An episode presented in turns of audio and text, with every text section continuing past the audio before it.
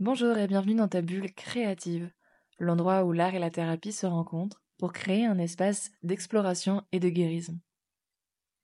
Je suis Morgane, art thérapeute, et dans cet épisode, nous allons plonger dans le concept fascinant qu'est la créativité au-delà de l'art. Lorsque je parle d'art-thérapie, quand je demande à une personne si elle en a déjà fait, j'ai souvent ce genre de réponse. Ah non, non, je ne suis pas quelqu'un de créatif euh, ni manuel. Alors, qu'est-ce que ça veut dire être créatif? Pour la plupart, être créatif veut dire des compétences artistiques, avoir des compétences artistiques. Alors que finalement, la créativité n'a rien à voir avec ça. Prenons sa définition exacte. On nous dit la créativité est, de façon générale, la capacité d'un individu à imaginer et mettre en œuvre un concept neuf, un objet nouveau, ou à découvrir une solution originale à un problème. Il s'agit de sa capacité, sa faculté d'invention, d'imagination, son pouvoir créateur. D'où le fait que la créativité va au-delà de l'art. Elle ne se limite pas seulement à la peinture, à la sculpture ou à d'autres formes d'expression artistique. En fait, elle peut également s'exprimer dans la résolution de problèmes, dans la prise de décision, dans la planification et même la communication.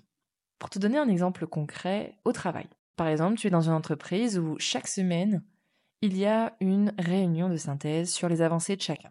Ça peut très vite être très long, très chiant, et personne n'écoute vraiment parce que personne n'a envie d'être là. Au lieu de ça, grâce à la créativité, cette semaine, tu as décidé de transformer cette réunion en débat par équipe, ou un pour ou contre, avec une roue à tourner peut-être. Finalement, quelque chose d'un peu plus différent, quelque chose de nouveau. Et ça, rien que le fait de faire ça, ça va renforcer les liens entre les employés, demander à chacun d'utiliser sa créativité en s'adaptant avec ses ressources, et ça fait passer un moment un peu chiant à quelque chose de beaucoup plus fun et plus inspirant. Donc vraiment, on y gagne, on fait partie active de la réunion, on la subit plus. En participant à ça et en faisant ça, ça fait de toi une personne créative. Donc à partir du moment où la personne est capable de trouver des solutions innovantes à des problèmes quotidiens, elle fait preuve de créativité. Donc oui, là je suis en train de dire que ton RH, quand il fait des, choses un peu fun comme ça, il est créatif. Donc toi aussi tu peux l'être. Ensuite, il y a aussi des personnes qui me disent en réponse à ça, oui mais je, je sais pas inventer moi, je recopie la plupart du temps. Alors on peut se poser la question du coup, est-ce qu'on utilise sa créativité quand on recopie? La réponse est oui. Oui, parce que même si elle recopie quelque chose, la manière dont la personne le fait, les choix qu'elle fait dans le processus et la perspective personnelle qu'elle apporte peuvent refléter sa créativité. En fait, on n'est pas des robots. Par exemple, quand tu recopies un dessin, tu vas choisir des couleurs particulières avec euh, des feutres que tu as ou peut-être des crayons finalement à la place ou finalement de la peinture tout ce qui fait sens selon toi. La matière joue aussi. Ensuite, si tu ne retrouves pas beaucoup la créativité dans ton quotidien, peut-être as-tu des passe-temps ou des activités où tu apportes ta touche personnelle, que ce soit en cuisine, en décoration, en jardinage. Et j'en passe, j'imagine plein d'autres, comme la mécanique aussi. Tous ces domaines, ces passe-temps, ces hobbies, ces activités éveillent votre créativité. Parce qu'en fait, vous allez faire à votre façon, avec passion, et vous allez créer, adapter différemment selon ce que vous, vous savez faire et comme vous, vous l'entendez. Prenons l'exemple concret d'une recette, donnez-la à quatre personnes différentes, elle sera faite de quatre manières différentes. Parce que finalement, il y en a un qui aura mis peut-être plus d'épices parce qu'il le voit davantage comme ça, une autre personne qui aura créé avec d'autres légumes, donc ce sera toujours différent et en fait, la créativité, ça s'adapte. La créativité, c'est aussi sortir de sa zone de confort. C'est prendre les choses avec plus de légèreté, peut-être même un peu d'efficacité. La créativité se retrouve énormément dans l'expérimentation, essayer de nouvelles choses. Elle émerge souvent de l'expérimentation et la prise de risque. Même les petites expérimentations peuvent stimuler la créativité.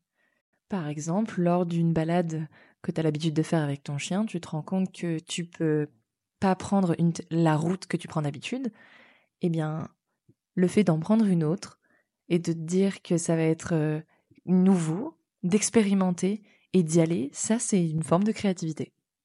Et enfin, si la créativité rime pour toi davantage avec le partage, elle peut également être nourrie dans des environnements collaboratifs.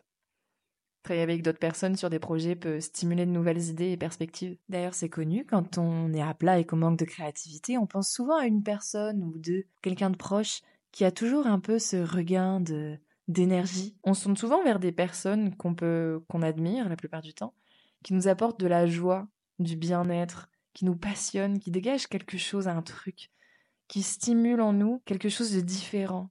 Quand on est avec eux, c'est communicatif. On a envie de faire, de créer. On parle de choses qui nous motivent, nous passionnent, nous donnent envie.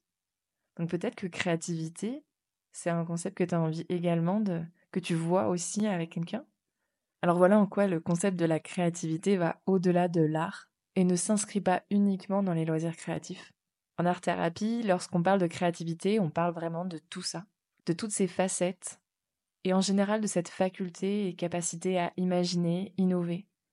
Parce qu'en fait, ce qu'on va faire, c'est qu'on va casser ces croyances, ces anciennes croyances, du moins celles qui nous bloquent, celles qui nous retiennent dans des schémas répétitifs, pour les déconstruire, et ensuite on va reconstruire avec sa créativité on va se servir de cette créativité en les transformant grâce à notre pouvoir créateur, en les ancrant en nous. C'est nous qui prenons la décision de le faire, parce que nous sommes les seuls acteurs de notre système intérieur. Alors j'espère que vous avez pu réaliser que cette qualité est présente dans de nombreux aspects de notre vie quotidienne. Voici la fin de ce podcast. Alors il n'est pas très long, mais j'espère qu'il vous aura plu et que mon interprétation de ce qu'est la créativité vous a semblé pertinente et a réveillé en vous des questions ou accords, peut-être même des désaccords? Dans ces cas-là, n'hésitez pas à me les poser, à me poser des questions ou à témoigner, vous, la créativité, comment ça résonne en vous, en commentaire de ce podcast, de vous abonner à cette chaîne qui parle essentiellement de l'art-thérapie dans toute cette globalité, si ça vous intéresse, et de le mettre un maximum d'étoiles pour avoir un maximum de visibilité et participer à la croissance de cette chaîne. Vous pouvez également me suivre sur Instagram via Morgan Atelier où je suis essentiellement présente dans les stories pour discuter davantage avec vous et créer du lien. Alors je vous dis à jeudi prochain. Jusque-là, prenez soin de vous. Créativement, Morgan.